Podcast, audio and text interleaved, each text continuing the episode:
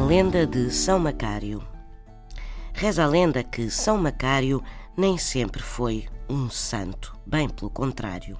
Filho de um rico castelão, Macário levava uma vida feita de festas e prazeres, um dos quais era o da caça. Ora, um dia em que, mais uma vez acompanhado pelo pai, se dedicava a caçar, terá inadvertidamente lançado uma seta que se cravou no peito do pai e que o matou ali mesmo.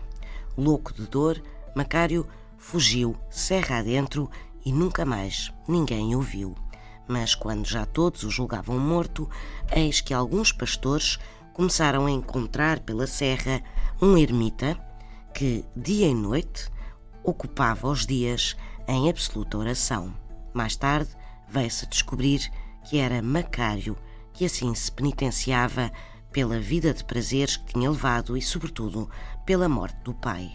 Mas Macário era agora o grande protetor dos animais que antes caçava, e a lapa onde se abrigava estava constantemente rodeada de animais que o alimentava. Até ao fim da vida, Macário viveu em oração e jejum. São histórias assim mesmo.